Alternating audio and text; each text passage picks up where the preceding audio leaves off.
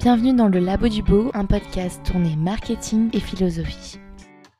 Cela fait trois ans désormais que je suis étudiante en information, communication, publicité. En trois ans, j'ai étudié pas mal de domaines. Le web design, la stratégie marketing, l'histoire de la publicité, le community management et j'en passe. Ce domaine auquel on est confronté tous les jours de notre vie est un domaine passionnant, mais qui, avec la transition environnementale, se révèle de plus en plus controversé. J'ai toujours été assez engagée dans pas mal de sujets et on a parfois pu me demander euh, comment une personne soucieuse des autres et dans l'environnement pouvait étudier dans la publicité. À vrai dire, c'est un domaine qui paraît quand même assez vicieux, lugubre. Et aujourd'hui, du coup, je vais tenter de répondre à cette question.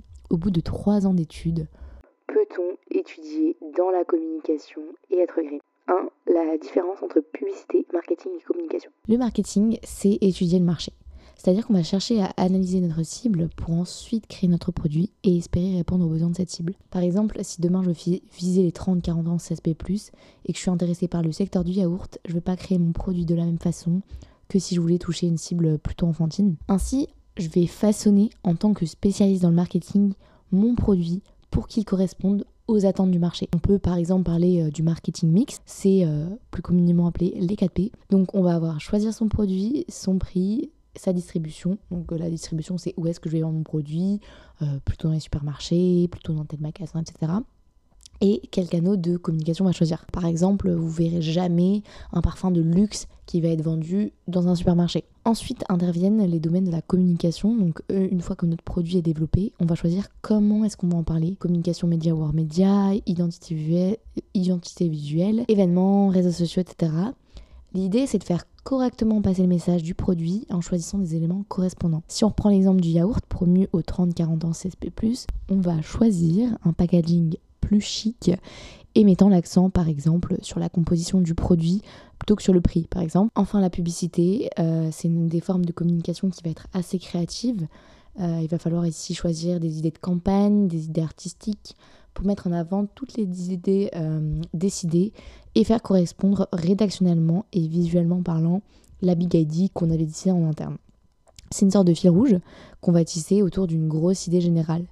Pour reprendre l'exemple du yaourt, si on veut accentuer notre campagne autour de la douceur, on va tisser tout notre fil rouge publicitaire autour de la douceur, que ce soit visuellement parlant, textuellement parlant, etc. 2. C'est quoi être green? Quand on cherche la définition de être green sur Internet, on se rend compte que les premiers résultats font écho au greenwashing, cette stratégie euh, marketing pour mettre en avant le fait qu'on serait bon pour la planète, pour monter nos ventes, alors que forcément. Et euh, donc, il n'y a pas vraiment de définition pour être green. Euh, de manière générale, il s'agit de faire des actions en faveur de la préservation de l'environnement.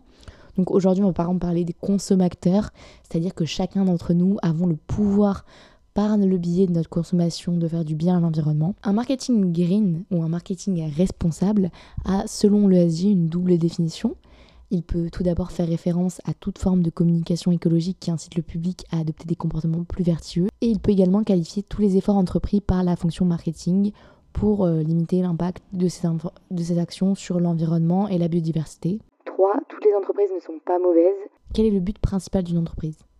D'être rentable, bien évidemment. Et cette rentabilité, aux yeux de beaucoup, pose problème parce qu'une entreprise voudrait être rentable, elle voudrait arnaquer le consommateur parce qu'une entreprise voudrait s'engager pour l'environnement ou une cause à responsabilité sociale ou environnementale serait forcément avec de mauvaises intentions derrière. Oui, il y a certains scandales qui ont explosé et des entreprises qui font très clairement du greenwashing, qui euh, par définition, donc le greenwashing, c'est une stratégie de communication et de marketing adoptée par des entreprises et des organisations qui consiste à mettre en avant des arguments écologiques pour se former auprès du public, une image éco-responsable alors que la réalité des faits ne correspond pas ou suffisamment pas à la teneur explicite ou implicite des messages imposés. Cependant, il faut tout de même euh, remettre les choses dans leur contexte et se rendre compte que toutes les entreprises ne sont pas comme ça et que certaines font au mieux pour s'engager. Une entreprise, c'est une ou plusieurs personnes derrière qui ont aussi leurs valeurs personnelles et ajoutées à apporter dans leur business. 4 et la communication dans tout ça. Selon l'INSEE, depuis 50 ans, les Français ont consommé un peu plus chaque année, si bien qu'aujourd'hui, le volume annuel de consommation par personne est trois fois plus élevé qu'en 1960. Ainsi, notre but en tant que communicant, n'est pas d'arriver et de dire euh, je veux que vous ne consommiez plus rien parce que euh, bah, ça aurait l'effet inverse.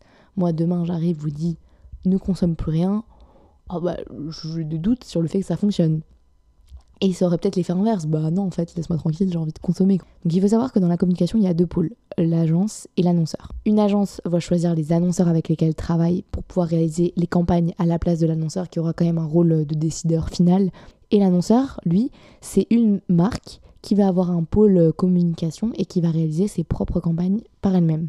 Ainsi, si je prends mon exemple, je préfère travailler pour un annonceur, car je connaîtrai à l'avance ses valeurs et ce pourquoi je vais communiquer. Bien sûr que je vais être ravie de communiquer pour une entreprise qui s'engage au vu des engagements personnels que j'ai. Et il faut aussi savoir que ça peut être un challenge de travailler avec une entreprise qui souhaite développer son tournant écologique et qui souhaite la mettre en avant. Après, au niveau de la RSE, il y a des pros de la RSE qui sont spécialisés là-dedans, avec des valeurs éco-responsables et communiquer pour une entreprise leur éco-responsable. C'est surtout encourager à l'investissement à long terme de dire, tu vois, par exemple, ce vêtement de mauvaise qualité à 10 euros, tu vas garder euh, un an. Si tu économises un peu plus, tu pourras dans quelques mois t'acheter le même haut à 60 euros dans l'entreprise machin machin qui est de meilleure qualité, qui tiendra plus longtemps. On pourra, on ne pourra jamais interdire aux gens de consommer. Donc en vouloir aux gens du marketing ou de la com, c'est un peu euh, remettre la faute sur quelqu'un. au final, si on diabolise le milieu du marketing, il ne restera plus que ceux qui s'en fichent des autres. Alors pourquoi pas encourager ceux qui ont des belles valeurs et qui souhaitent le mettre à profit de ces milieux que j'appelle les milieux du beau, c'est-à-dire euh, des milieux où on essaye de montrer que tout est beau. L'épuisement moral. J'ai lu, il n'y a pas longtemps, une lecture assez légère mais remplie de vrai et de bon sens qui s'appelle Comment être parfait? Les réponses aux questions éthiques que vous vous posez de Michael Schur, j'espère que ça se dit bien comme ça, qui a d'ailleurs créé la série The Good Place. Et il y a certains passages que j'aimerais partager avec vous. Il s'agit de ceux sur l'épuisement moral. Kelchour met en avant un grand concept, celui de l'épuisement moral. Cela désigne un phénomène de société du XXIe siècle qui tend à nous prouver que, à force que l'on nous fasse croire que nous sommes jamais assez bien éthiquement parlant, nous sommes épuisés. Je vais vous lire un petit extrait qui est euh, situé page 240 pour euh, les personnes qui l'ont lu. Bref, on en revient à l'épuisement moral, mais un nouveau variant de l'épuisement moral plus virulent, où on est puni même quand on essaye d'améliorer les choses. Et pire encore, nous sommes souvent pris à partie par des gens qui nous critiquent. Chaque fois que nous prenons une décision, même quand nous avons pris le temps de nous renseigner et nous pensons avoir choisi la meilleure option, quelqu'un écrit un article pour nous expliquer en long, en large et en travers qu'on fait partie du problème. En plus, c'est énervant. Nos amis, les membres de notre famille, contre des vagues connaissances en ligne, se font un plaisir de nous montrer en quoi nous avons eu tort. Oh, tu aimes les sandwichs au beurre de cacahuète à la confiture? Tu t'en fous, j'imagine des 11 millions d'enfants qui sont allergiques à la cacahuète et qui pourraient littéralement mourir à cause de ton égoïsme. Hashtag how hashtag pas de justice, pas de cacahuète. C'est vrai que la com et le marketing ont une grosse conséquence sur euh, l'influence d'achat que vont faire les gens euh, sur les produits. Cependant, on peut faire de notre mieux. Il y aura toujours des personnes qui voudront consommer mal et d'autres qui auront un penchant vers le mieux. Et dans ces domaines aussi, comme dans tous les domaines, il faut savoir distinguer ceux qui veulent faire un pas vers le bon et ceux qui n'en ont clairement rien à faire. Michael Schur a dit, page 267, le plus important pour devenir de meilleurs individus, c'est de se demander si ce que nous faisons est bien ou mal, et donc d'essayer de faire ce qui est bien. Phrase un petit peu bateau certes, mais qui est remplie de bon sens et qui est parfois à se forcer de répéter quand euh, on culpabilise pour des choses euh, alors qu'on fait euh, des bien meilleurs au quotidien. Ainsi, il existe de nombreux moyens de communiquer de manière responsable, car la communication ne disparaîtra jamais, surtout dans une ère comme la nôtre. Il faut donc essayer de l'améliorer à notre échelle. Donc pour répondre à la question, euh, peut-on communiquer dans la communication être green? Je pense que l'on peut répondre positivement, à bon entendeur, et euh, en suivant nos engagements et nos convictions, on pourra faire des choses meilleures. Voilà ça rime et euh, c'est la fin de ce podcast et j'espère que ça vous a plu, que vous avez appris des choses. voilà, donc euh, à bientôt pour un nouveau podcast.